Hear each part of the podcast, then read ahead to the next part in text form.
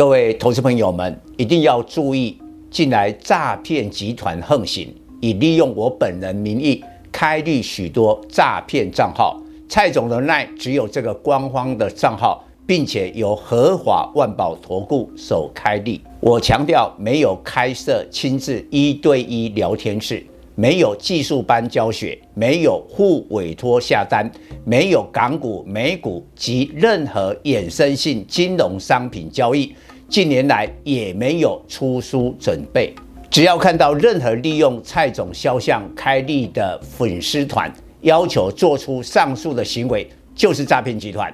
粉丝们看到一定要帮我们检举，共同抵制。感谢大家。各位投资朋友，大家好，我是陈章。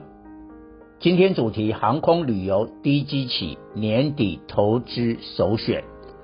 人无远虑，必有近忧。在十二月十四日召开今年最后一次 FOMC 前的缄默期，联总会官员不可对外发表谈话。华尔街两大投行摩根大通及高盛 CEO 却同时警告，美国经济。明年将放缓，不得不削减员工薪资及裁员做准备。这意味最影响美股的变数已从通膨升息转向经济衰退。近两日美股重挫，道琼指数下跌八百点，利空来自担忧经济衰退。华尔街投行 CEO 取代联总会官员的谈话。影响美股走势，摩根大通、高盛都是道琼指数的成分股，股价自高点来十二月下跌五至六趴，有转弱迹象。现在逐渐形成共识，在通膨排挤消费需求及高利率减少企业获利之下，明年全球主要经济体的经济成长放缓。台湾高度仰赖国际经济，也不例外。经济成长率，二零二三年恐无法保三。GDP 六趴，台股冲到一八六一九高点已成过去式。今年从一八六一九跌到一二六二九点，下跌五千九百九十点，反弹一半在一五六二四点。因此，明年台股高点上看一万六千点，已是难能可贵。然而，今年台股跌太重，已提前反映明年经济放缓。虽十一月来反弹两千点，迄今台股今年仍大跌二十趴，把很多体质不错的上市贵公司股价压得很低。明年大环境虽充满不确定因素。但绩优股的股价低基期就是最大的利多。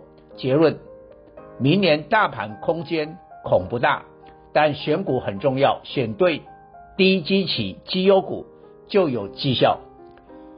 周二台股大跌两百五十一点，创九合一选后单日最大跌幅。这根长黑除了联动美股下跌外，似乎暗示，经过这波强力反弹后，大盘在一万五千点之上承受获利回吐压力，请投资人要高度注意这个现象。股价偏高与业绩不对称的个股要尽早出脱。一旦经济衰退取代通膨升息成市场最关注的议题。台股将在十二月下旬到明年一月下旬春节之间出现一波回档修正，估计把这波反弹的两千点跌掉一千点是合理的。那时候投机股怎么上来就怎么下去。反之，投资人手握现金，在明年第一季台股打第二只脚布局低基期绩优股，将可奠定明年操盘胜利的基础。严格来说，第一只脚一二六二九点的这波行情，投机气氛远大于投资，涨在跌升股及投机股，于是明年第一季的第二只脚才轮到投资股表现。明年半导体景气向下，晶圆代工相对较佳，但第一季是谷底，联电二三零三从二零二一年十月到二零二二年八月，连续十一个月营收成长创历史新高。但十一月两百二十五亿元，月减十七趴，年减七趴。注意，营收双减都创下二零二零年三月新冠疫情以来的最大纪录，明确说明以成熟制程为主的这家全球最大晶圆代工业绩开始要下行了。再看全球最大先进制程晶圆代工的台积电。再过几天公布十一月份营收，若维持十月的两千一百亿元是利多，低于两千零八十亿元是利空。台积电亚利桑那厂宣布第二期三奈米动工，将在二零二六年量产。美国厂投资规模从一百二十亿美元暴增到四百亿美元，拜登。总统乐坏了，这是美国有史以来最大的外国企业投资，可创造就业及消费，也使美国晶片来源的安全获得保障。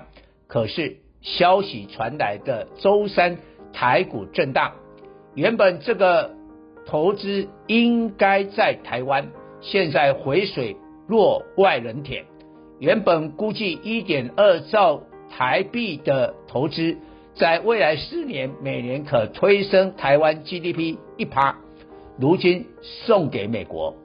一九九零年，王永庆的台塑集团规划七十亿美元的大陆海昌投资，但当时台湾外汇存底才七百亿美元，李遭李登辉政府阻挡，台塑集团转向台湾新建六轻。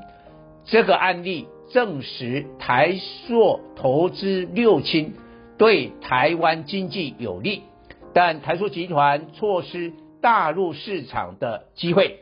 同样，台积电投资美国对台积电本身有利，但对台湾经济不利。低基期成二零二三年操盘最重要准则。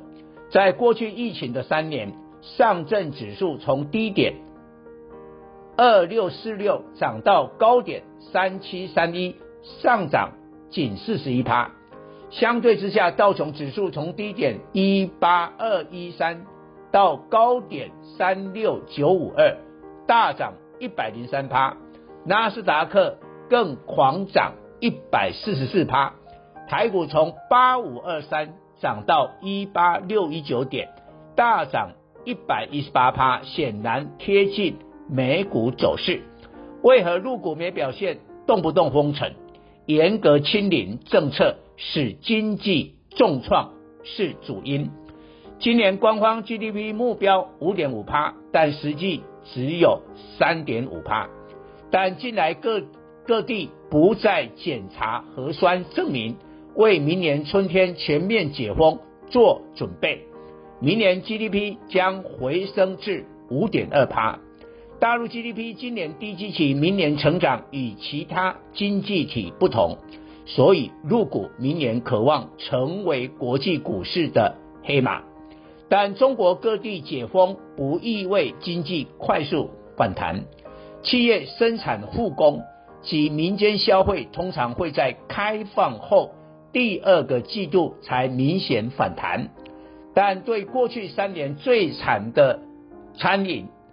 旅游、住宿、航空等服务业将立即迎来复苏。大陆主要航空中国国航、东方航空、南方航空、香港的国泰航空，十二月来股价上涨逾一成，逼近两成。台湾每日新冠确诊降至一万例，持续降低，有助航空旅游。华航二六一零十二月来只涨七趴，长荣航二六一八持平，相对落后。钢铁及散装轮最敏感反映中国解封的需求。美国及欧盟以气候问题酝酿针对中国的钢铁及铝课征新的关税。台厂将获得转单。大成钢二零二七为美国最大铝卷板厂商受惠，近来外资明显买超，投信则锁定中钢二零零二买进。货柜轮运价下跌是欧美需求不振，但散装轮运价未来看涨，来自中国回补镁、铁矿石库存，两者背景不同。预料裕民二六零六、中航二六一二、四维航五六零八、惠阳 KY 二六三七等散装轮明年展望优于预期。以上报告。本公司与所推荐分析之个别有价证券无不当之财务利益关系。本节目资料仅供参考，投资人应独立判断、审慎评估并自负投资风险。